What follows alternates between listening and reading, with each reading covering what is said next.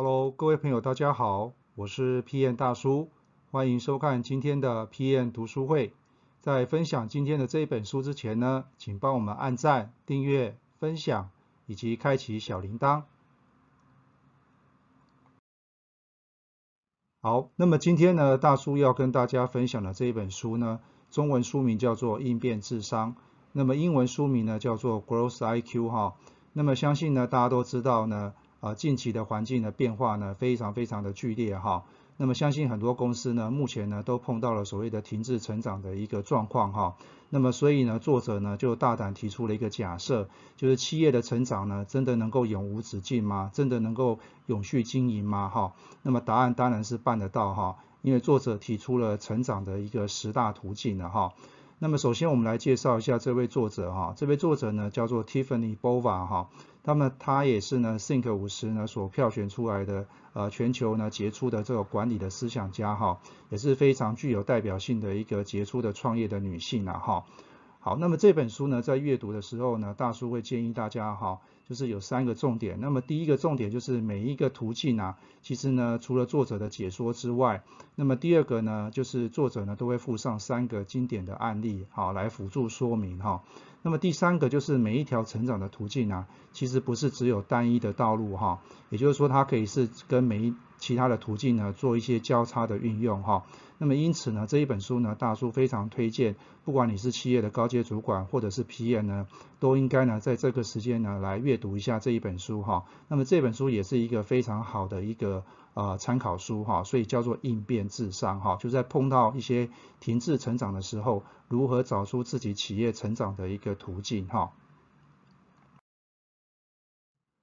好，那么接下来大叔要跟大家分享就是这一本书的整个核心的架构了哈，就是企业成长的十大途径哈。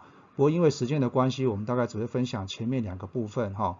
那么另外一个就是大家有没有发现到，就是说其实这十大成长途径啊，都跟一个东西有关，就是跟你的公司的产品和服务有关。那么这也就是大叔刚刚前面说的啊，身为产品经理啊，身为企业的高阶主管，你必须要阅读这一本书的一个。啊，很重要的理由哈。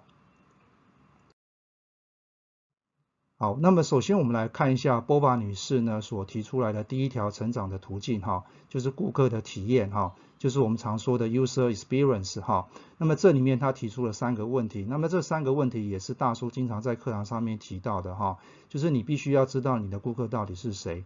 那么顾客就等同于购买者吗？是使用者吗？还是用户哈？第三个呢，最常被问到的就是说，那么是不是顾客体验呢，只适用于 B to C 产业啊？那我是传统产业，或是我是 B to B 产业的，基本上还需要顾客体验吗？哈，那基本上这些答案都是错的哈。那么顾要落实这个顾客体验的话呢，公司就必须上下一条心哈。那么这也就是大叔经常讲的，就是说这个就是像是公司的策略一样，必须要 top down 哈，才有机会去实践哈。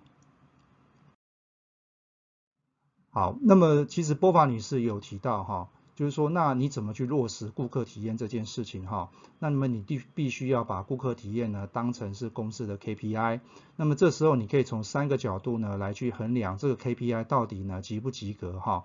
那么第一个呢就是净推荐指数，就是我们常讲的 NPS 哈。那么第二个就就是 CAST 顾客满意度，第三个呢就是倾听顾客声音哈。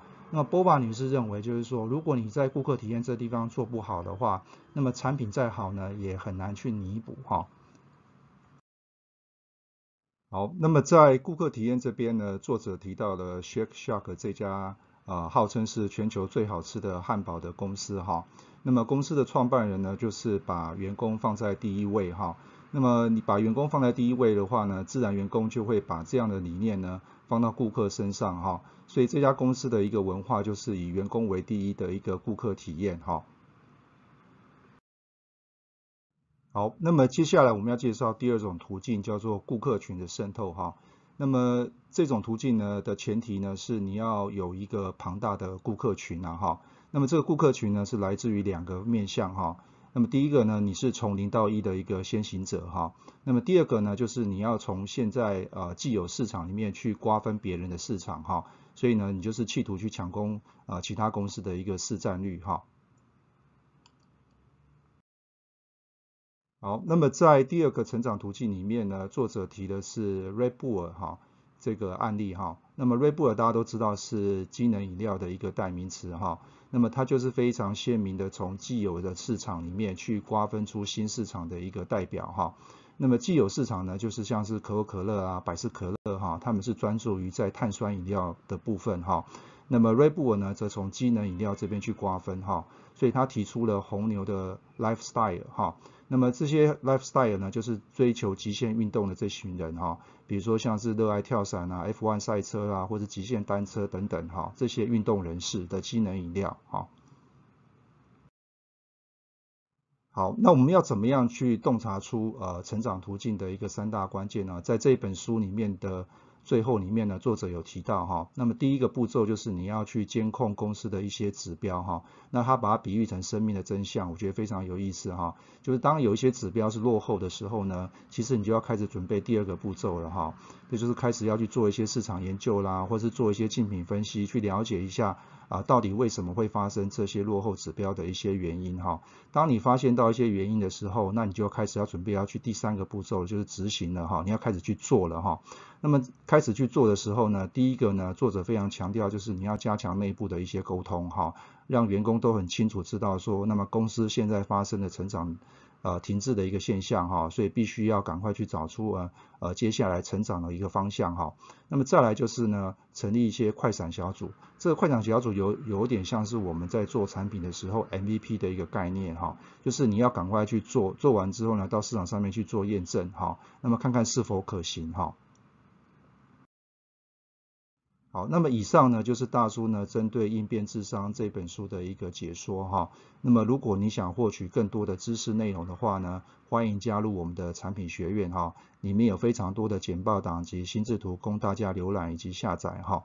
那也同时别忘了订阅我们的 YouTube 的频道，帮我们按赞、分享、订阅以及开启小铃铛。我是 P N 大叔，P N 读书会，我们下次见。